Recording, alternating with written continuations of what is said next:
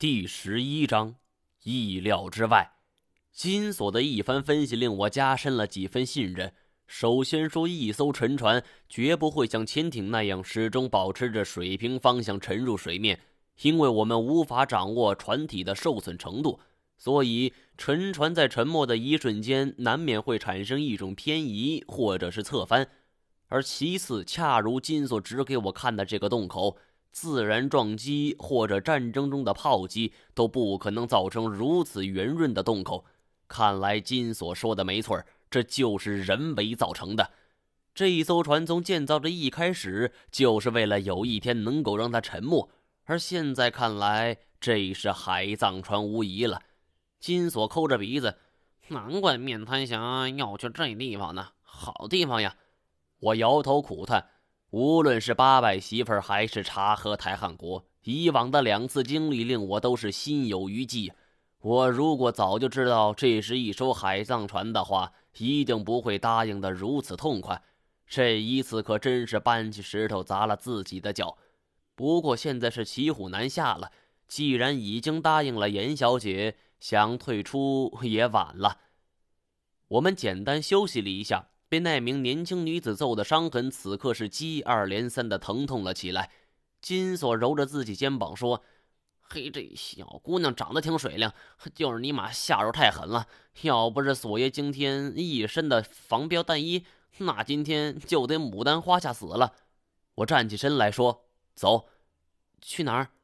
找马航。”我们来到了马航的房间。推开房门，却见到这小子正坐在茶几面前翘着二郎腿，面前摆着三个红酒杯和一瓶红酒。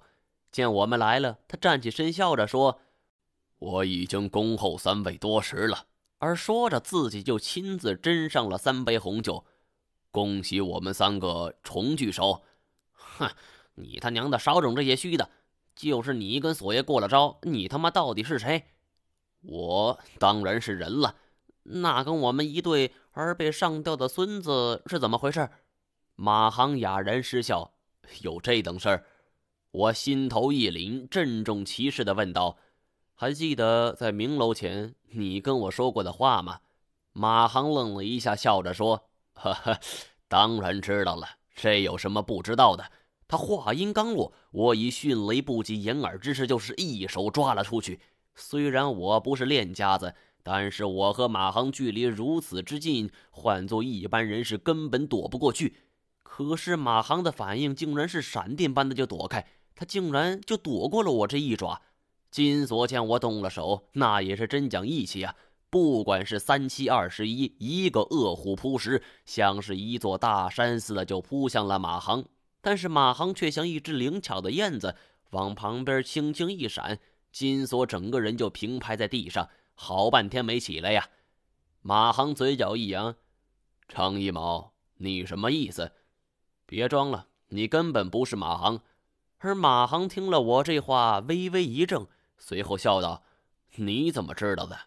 我并不敢确定，只是觉得眼前这位马航跟我所认识那个性格那是决然不同啊！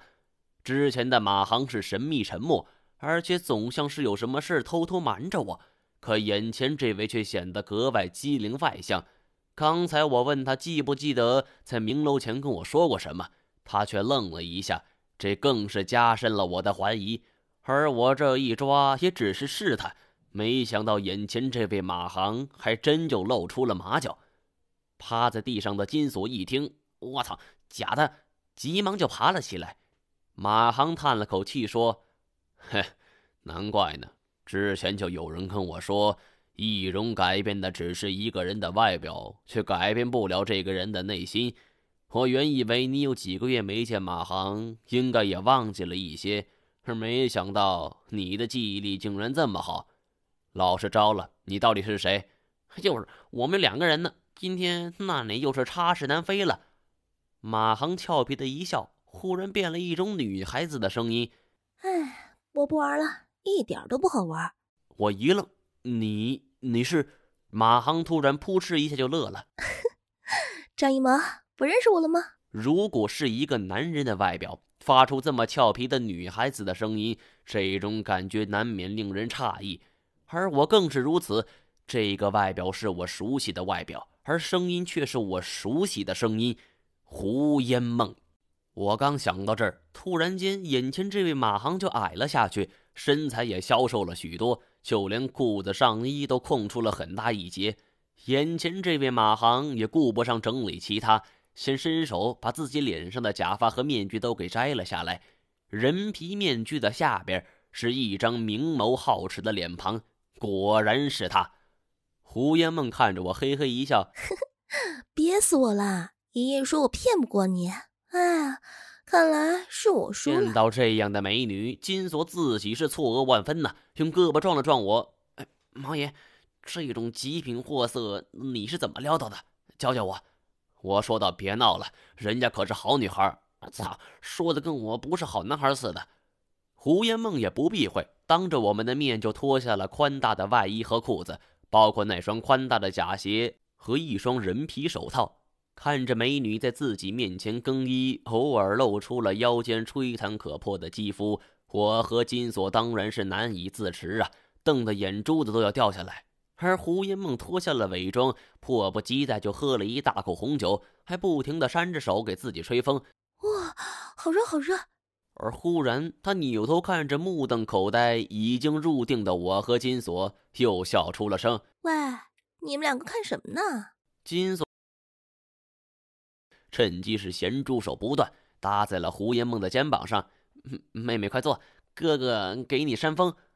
我虽然是心仪胡烟梦，但是上次他们在鬼市前丢下我，神秘离去的事还令我耿耿于怀。我说道：“这是老橘皮的手艺。”对啊，那个老家伙还对你念念不忘呢。我心说这也太大嘴巴了吧？怎么这些业界大佬全都知道我似的？而问题是，都知道我还混得这么惨，可见我并不适合混人缘啊。上次，我和胡烟梦竟然同时开口了。你先说，我主动请他先说，并不是我有多绅士，反正大家说的都是同一件事，谁先谁后也就无所谓了。胡烟梦恢复了以往的语气：上次的事情很抱歉，是爷爷的主意。他说。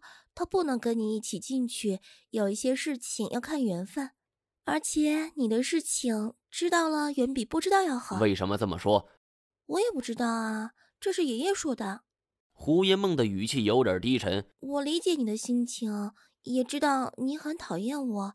这次我化妆成马航，就是想来帮你的。一开始爷爷怎么都不肯的，最后我好容易说动了他。张一毛。虽然我不知道你要找的是什么，但是为了弥补你，我愿意帮你。好半天没有缓过神来，倒是金锁先一惊一乍的叫了起来：“我操，毛爷，你还不承认这是你的马子？你一个丧尽天良的呗，这么可爱的小姑娘，你都不放过？你给我消停会儿！”我对金锁喝道。而旋即又问胡延梦：“你见过马航？”胡延梦摇摇头。这面具是我爷爷给我的，他说做这个面具的老橘皮见过的。我想到了查核台汉国乱葬岗的那具银显江的，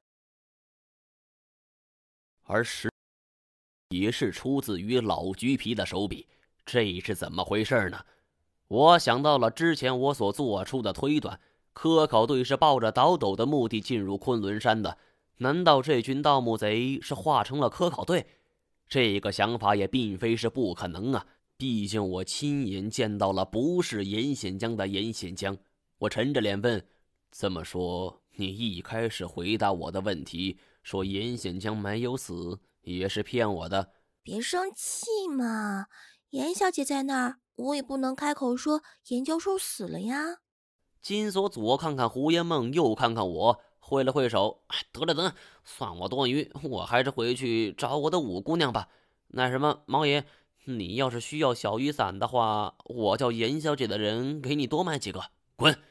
金锁出去后，我终于有机会问出最后一个问题了：你爷爷真的是古遗址吗？刚才出去的那个在死亡谷发现了古遗址的遗体。此话一出，胡烟梦忽然就苦笑了一下。他抬起眼睛看着我，一汪清水般的美眸。重要吗？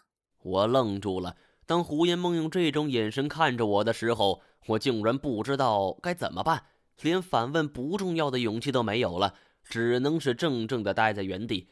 好半天，我才缓过神来说：“你爷爷不愧是古一之。”这一切只是我的猜想，但是胡言梦却不置可否。我坐实了我的想法：胡九川绝对不是古一指。而真正的古一指已经丧命在了茶和台汉国的巨大鸟笼前的盗洞里。而既然不是古一指，那胡九川的话里还有几分可信呢？包括花老大、刘警官、老财和王氏叔侄，包括十二个人、十二、十三个人的科考队，胡九川本人像是在布一个很大的局。想知道真相的话，你要乖乖听我安排。胡烟梦忽然说了这么一句话，我苦笑着说：“我还有选择的余地吗？不过你来找我，直接来找就行了，何必要装扮成马航呢？”胡烟梦踌躇了片刻，说道：“不是因为你，而是因为严小姐。怎么？你是为了迷惑严小姐？”胡烟梦有种很淡然的洒脱。他反问：“我觉得严小姐这个人怎么样？”我只好是说出了内心的感受。虽然有时候很强势，但是为人还是不错的。不过像囚禁我这种事情很偏激，他连个道歉都没有。胡烟梦突然冷笑了一下：“哼，张一萌，你是怎么活到今天的？不是你几个意思？你真的太天真了。我实话告诉你，这位严美女士可不是什么省油的灯，她是要完成他父亲没有完成的心愿。”胡因梦忽然看着我，冷冷的说出了三个字：“杀了你。”